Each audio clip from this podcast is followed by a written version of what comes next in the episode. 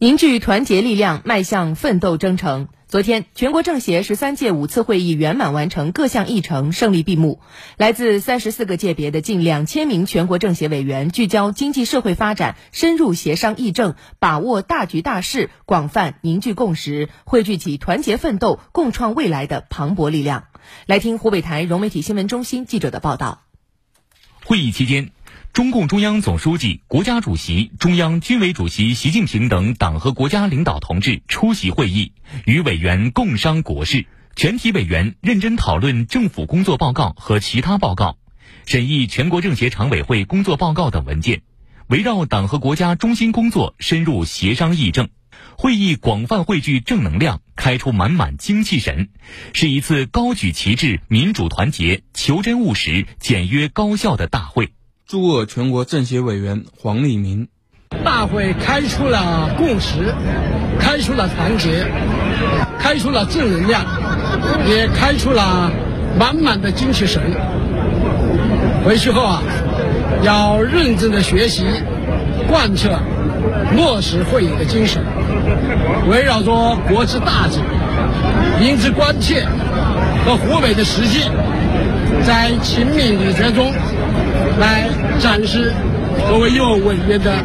责任担当。驻鄂全国政协委员杨希雄，认真做好思想政治引领、广泛凝聚共识和建言执政、民主监督等各项工作，在疫情防控和经济社会发展中主动作为，广集众志、广聚共识、广谋良策，始终保持昂扬的精神状态，高质量完成好本届政协的各项工作。驻鄂全国政协委员童金南，发挥政协的作用，来团结广大各界各民族的中华儿女，为我们国家实现中华民族伟大复兴来做贡献。驻鄂全国政协委员张小莲，这次大会令人振奋，鼓舞人心，简约而不简单，高效务实。会议号召我们政协委员。要切实担当起加强中华儿女大团结的历史职责，立足我们本职工作，勤勉履职。要坚持以习近平新时代中国特色社会主义思想为指导，把迎接中共二十大的召开、学习、宣传、贯彻二十大的精神作为今年的重大的政治任务。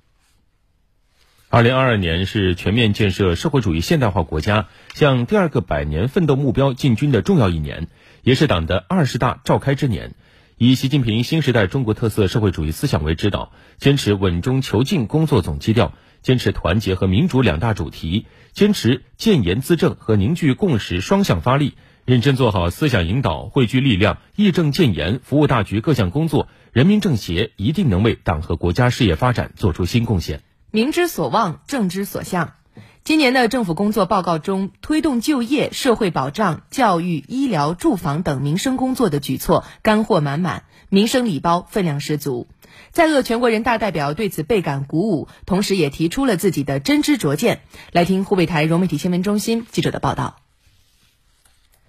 就业是民生之本，政府工作报告提出具体目标。今年城镇新增就业一千一百万人以上，城镇调查失业率全年控制在百分之五点五以内。报告还提出，新增财力要下沉基层，主要用于落实助企纾困、稳就业、保民生政策。在鄂全国人大代表余成。我的学生毕业以后，呃，从事机械制造的装备类的，他们自己毕业以后创业，大都是小企业，能不能够在我们当时的那个就业的这个保险基金一千亿里面拿一部分钱出来，作为一种装备制造业做一些从业人员的从业补贴？政府工作报告提出，要推动基本医保省级统筹，实现全国医保用药范围基本统一，对因疫情遇困的医疗机构要继续帮扶。同时补齐妇幼儿科、精神卫生、老年医学等服务短板。在鄂全国人大代表边专啊，你在预防阶段可能花小钱，你到治疗阶段可能就要花大钱了。所以思想是通的，政策也是通的。就是我建议呢，继续逐步将效果明显的预防措施，或者是带治疗性质的预防措施纳入到医保的支付范围。在鄂全国人大代表罗杰。建议呢，就是在补医疗卫生服务的短板上，呃，要采取奖励的这种办法。就对一般的城市公立医院，你在一些卫生服务短板上做得好的，给予奖励。特别是在这个报告里面提出来的妇幼儿科、精神卫生、老年医学这个服务方面，我觉得就要采取奖励的办法，服务当地的老百姓。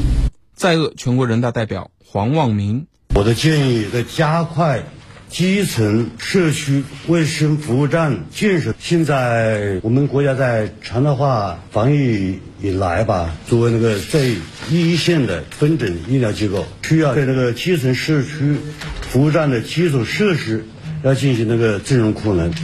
在加强社会保障和服务方面。报告提出，要积极应对人口老龄化，优化城乡养老服务供给，支持社会力量提供日间照料、助餐助洁、康复护理等服务，助推老龄事业和产业高质量发展。在鄂全国人大代表龚定荣，随着这个人口老龄化的进程呢不断的加快，养老护理员的缺口啊也会更大，推进老龄护理职业化发展，完善养老护理职业资格准入。和专业培训，构建职业水平评价和工资薪酬相匹配的这样一个制度体系。在鄂全国人大代表毛宗福，加大社区养老职老化改造，加快布局一批适合老龄老年人的一些岗位产业，让老年人还是能够参与工作，然后这样他通过自己赚钱，才他才有有积极性买。两会声音，我们今天来听一组议案提案扫描。张凤英代表建议，人社等相关部门要放宽基层农业技术推广人才的职称评定标准，以人才振兴助力乡村振兴。对于那个设设岗位啊、定标准呐，基层的农业技术推广人才的职称的话，我觉得应该适当的放宽一些，做到应聘尽聘就很好。徐华征代表建议，教育部要有力引导校外培训机构参与课后服务，为学生提供更多元的选择。学校的那个有关课后服务的这些专业教师师资不足，嗯，然后呢，社会上面的一些专业机构呢，他们还不能够广泛的参与到课后服务相关的课程开发也还呃有待加强。希望我们那个国家教育部啊，在这方面啊，出台一些相关的指导性的意见。